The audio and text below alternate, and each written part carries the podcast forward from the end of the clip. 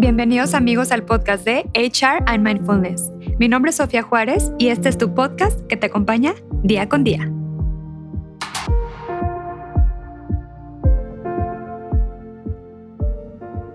Bienvenidos amigos y amigas aquí a otro episodio más de HR and Mindfulness. El día de hoy les traigo una invitada muy especial, la verdad es que les va a encantar. Les platico un poquito acerca de su trayectoria. Ella es acompañante en procesos de vida, con especialidad en psicología positiva.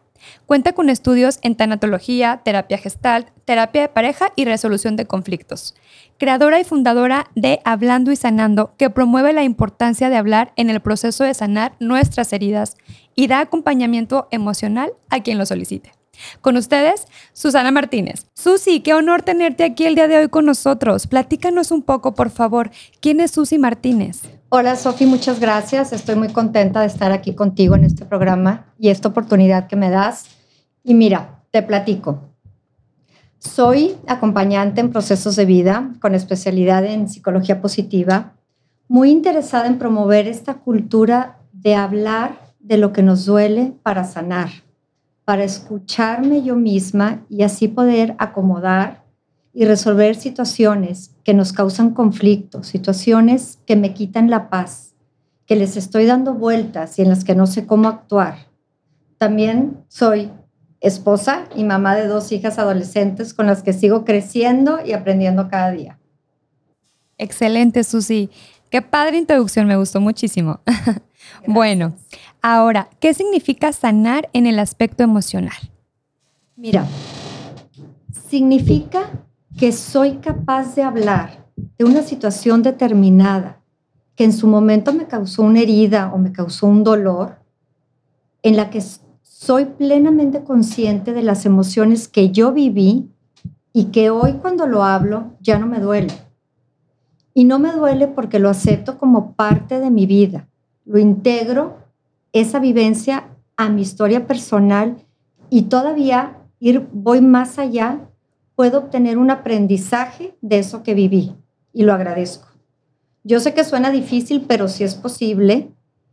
Y aquí sanar también es hablar de perdón, es perdonar y es perdonarme a mí misma, entendiendo por perdón no olvidar lo que viví, sino simplemente aceptar, soltar, integrar esa vivencia a mi historia, a mi ser actual y saber que yo soy el resultado de todo lo que viví, que la persona que soy hoy es ese resultado de lo aprendido y que esas situaciones difíciles son precisamente las que me han hecho crecer y las que me han convertido hoy en una persona resiliente. Excelente, Susi, me encanta. Ahora platícanos cómo es un proceso de acompañamiento, por favor. Mira, un proceso de acompañamiento es una decisión personal y totalmente voluntaria, donde la persona está decidida a hacer un camino hacia su interior para sanar una herida emocional que traiga o resolver una situación puntual. ¿Cómo lo va a hacer? Acompañado, como la palabra lo dice, de un profesional que va a estar con él, que lo va a guiar, que a través de preguntas le va a permitir encontrar sus respuestas a lo que tiene que hacer para poder actuar. Ahora, esto se da a la mano, este acompañamiento se da a la mano de la psicología positiva, que es una herramienta valiosísima que nos enfoca en los sís de las personas, en conocer sus fortalezas, qué sí tiene, qué sí puede hacer para resolver esa situación que lo trae en conflicto. Excelente, muy, muy bien. Ahora, por favor, platícanos en qué consiste hacer un análisis de las emociones. Ahora sí, un poquito más profundo, esmenuzando la pregunta. Mira, analizar las emociones consiste en poderlas identificar, en ponerle nombre a lo que estoy sintiendo y darme ese permiso de sentir yo, no de bloquear mis emociones. Cuando yo le permito a la emoción estar en mí, así como llega, se va a ir. Hay que sentirlas y no consentirlas, porque al consentirlas yo les estoy dando poder y las estoy creciendo.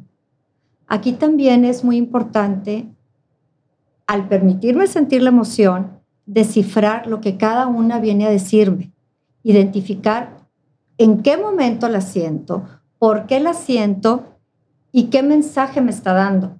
Y aquí te voy a poner un ejemplo.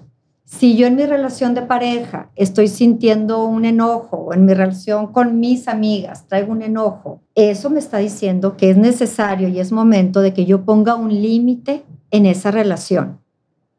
Si yo hoy en esta situación que me toca vivir me siento triste, eso me está indicando que estoy perdiendo algo valioso. Totalmente. Si yo hoy siento miedo ante algo que voy a empezar o lo que estoy viviendo, eso me indica que a lo mejor estoy en peligro y me ayuda a analizar qué puedo hacer para protegerme. Me ayuda a ver también si el miedo es real o es irreal, si lo estoy creando. Y así, ¿verdad? Cada emoción nos viene a, decir algo. Claro, cada emoción nos enseña algo en particular. Ahora sí, la pregunta del millón, Susi. ¿Por qué es tan importante hablar para sanar? Mira, Sofi, nosotros somos, me gusta ponerlo así, como un rompecabezas, con muchas piezas sueltas, en las que yo necesito ir acomodando.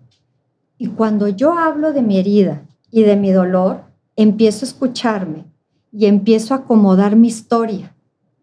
Y esas piezas empiezan a tener sentido y empiezan a tener forma. Y empiezo a entender el por qué reacciono de cierta manera, el por qué actúo así en determinadas situaciones. También cuando yo hablo me libero, suelto una carga que me está pesando y soy yo la primera persona que me escucho. Nada más que aquí sí hay que tener ese valor de hablar, de dar ese primer paso y de hacerlo con la persona adecuada. Totalmente. Y como tú bien comentaste, hacerlo con la persona adecuada y acercarnos a esa persona, pues que nos eh, pueda irradiar empatía, esta conexión y todo lo demás, ¿verdad? Es muy importante eso que dices, conectar con la persona. Así es. Que te acompaña. Muy bien. Oye, y ahora sí, ¿cómo podemos superar los miedos e inseguridades para poder amar y vivir en plenitud? Esto lo vamos a hacer a través del autoconocimiento Mientras más me conozco y más me entiendo, mejor me puedo relacionar conmigo misma y por lo tanto con los demás. Más libre soy para amar. Si yo me amo a mí misma como soy, con mis virtudes, con mis áreas de oportunidad, voy a ser capaz de amar a los demás así como son. Crece mi empatía. Cuando yo estoy bien conmigo misma, puedo estar bien con los demás. Como yo me trato a mí, así voy a tratar a los demás.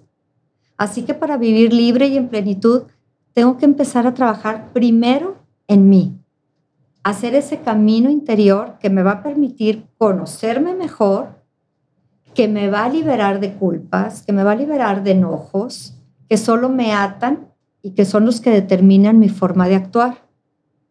Aprender a manejar mis emociones también va a ser de gran ayuda y aquí es lo que conocemos como inteligencia emocional.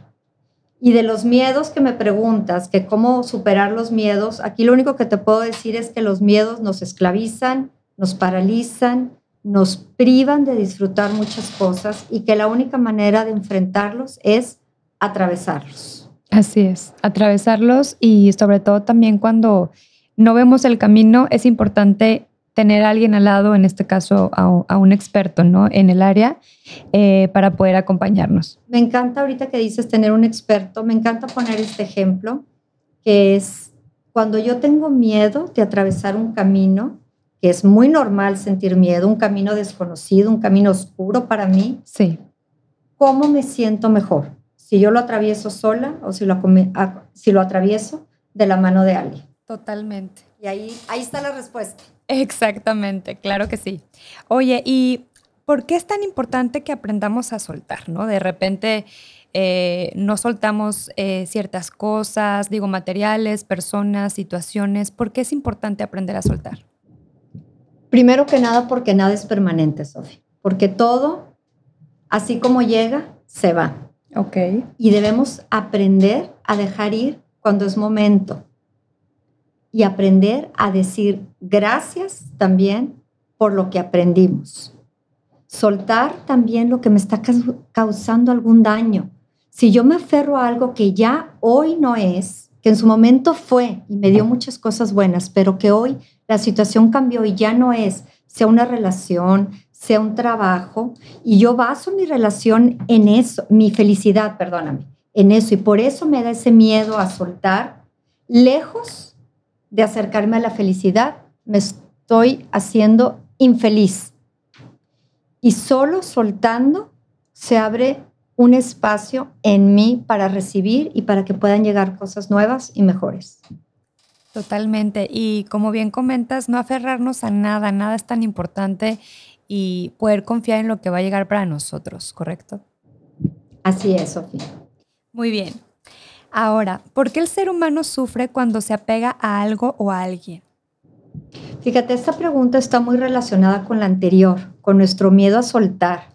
Exacto. Y aquí es este miedo de de soltar porque estamos basando nuestra felicidad o nuestro sentido de bienestar en algo externo a nosotros, sea una persona, sea un objeto. Cuando la felicidad es un estado personal, es un estado interior, es una, es una decisión y un trabajo diario. Y nuestra misión es ser felices, a eso venimos. Sufrir es mi elección. Yo elijo cómo vivo las situaciones que la vida me está presentando. Por eso es tan importante el dejarme acompañar en mi vida para que lo pesado no se me haga tan pesado.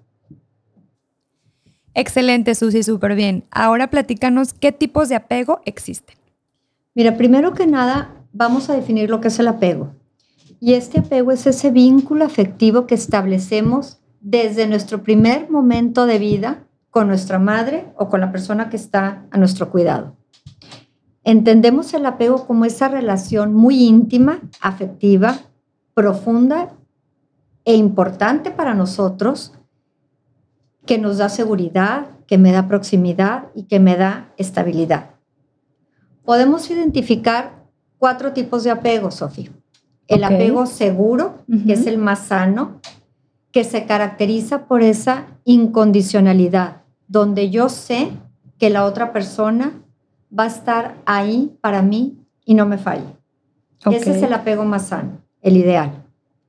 Tenemos el apego ansioso y ambivalente, donde la característica principal es esa inseguridad y ese miedo al abandono.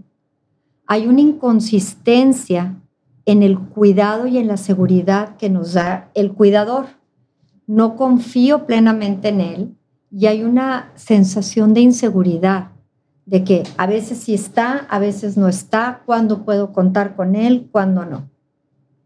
Hay otro tipo de apego que es el apego evitativo, que como su palabra lo dice, evito la cercanía emocional en las relaciones para protegerme yo.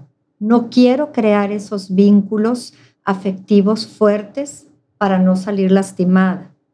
Y esto es porque en mi infancia yo no conté con mi cuidador. Y eso me causó un dolor. Y no lo quiero repetir hoy, en mi vida adulta. Y por último tengo el apego desorganizado, que es una mezcla de este apego ansioso y de este apego evitativo, donde hay comportamientos contradictorios, donde sí quiero ayuda y sí quiero protección, pero al mismo tiempo no quiero crear estos lazos afectivos fuertes porque a lo mejor salgo lastimada. Entonces ahí se dan situaciones contradictorias de quiero, sí quiero y no quiero. La buena noticia aquí en todo esto es que si yo crecí con un apego inseguro, con un apego evitativo, hoy en mi vida adulta yo lo puedo transformar y puedo desaprender ese apego y aprender un apego sano, las conductas que se dan en un apego sano con mi relación de pareja, con mis amigos, ¿verdad? Puedo volver a reaprender. Excelente, súper bien. Podemos volver a reaprender. Ahora, ¿cómo obtenemos una verdadera liberación emocional para vivir en felicidad y paz con nosotros mismos? Yo creo que esta liberación emocional se da cuando yo sano mis heridas, cuando, como decíamos en preguntas anteriores, cuando no me esclavizo y no me hago una víctima de lo que viví, sino al contrario, tomo cada situación que viví como un aprendizaje en mi vida. Así Esto lleva un proceso y lleva un trabajo y no es fácil, pero de que se puede, se puede. Cuando te dejas ser ayudado y acompañado, el camino es mucho más fácil. Claro, mucho más llevadero. Totalmente. Ahora, por último, Susi, ¿algunos libros que nos recomiendes acerca de la sanación y liberación emocional? Claro que sí, Sofi. Mira, hay muchos libros que me gustan, que me han ayudado, que me han formado en este camino. Te voy a mencionar algunos. El hombre en busca de sentido de Víctor Frank. Muy buen libro. Que es el fundador de la logoterapia y donde nos enseña la diferencia de tener un sentido en nuestra vida, cómo poderle encontrar el sentido a mi vida, ¿verdad? Eh, también la bailarina de Auschwitz, de Edith Eger, que nos enseña cómo yo tengo esa opción de elegir cómo vivo las experiencias que la vida me presenta. Ella es también sobreviviente de un campo de concentración. Otro de mis libros favoritos es Sanando mi corazón de Gaby Jacoba, que nos presenta un método de sanación interior. Ella lo basa en el trabajo psicoemocional, pero también en mucho trabajo espiritual. Eso se los, ese libro se los recomiendo muchísimo. Y aquí ella nos lleva en un proceso donde nos permite identificar las heridas de nuestra vida, de nuestra infancia, nos hace trabajar en recuerdos, en emociones y nos invita a sanar las heridas desde este punto de vista espiritual basado en el amor de Dios y nos proporciona herramientas para transformar nuestro corazón y nuestra vida. Y por último, el libro de Amar lo que es de Byron Katie, que nos lleva también en un proceso para resolver situaciones que traigamos puntuales a través de cuatro preguntas muy sencillas que realmente cambian nuestra vida. Excelente, Susi. Te agradezco mucho este espacio y tu tiempo. Ahora sí, platícanos, ¿en dónde la gente te puede encontrar? Tus redes sociales, tu teléfono de contacto, lo que tengas, por favor. Claro que sí, Sofi, con mucho gusto. Me pueden contactar a través de mi página de Instagram que se llama Hablando y Sanando, donde con mucho gusto podemos agendar una cita. Estoy dando citas presenciales en Monterrey y a través de Zoom para personas que no se encuentran aquí. En la página viene mi contacto, mi celular y mi correo. Excelente, súper bien. Susi, me encantó tenerte el día de hoy. Ya platicaremos otro día, ya nos pondremos de acuerdo. amigos, les agradezco mucho este espacio. Les mando un abrazo. Muchísimas gracias amigos por habernos acompañado en este espacio, que es tu espacio. Nos vemos la próxima sesión privada en terapia. Gracias.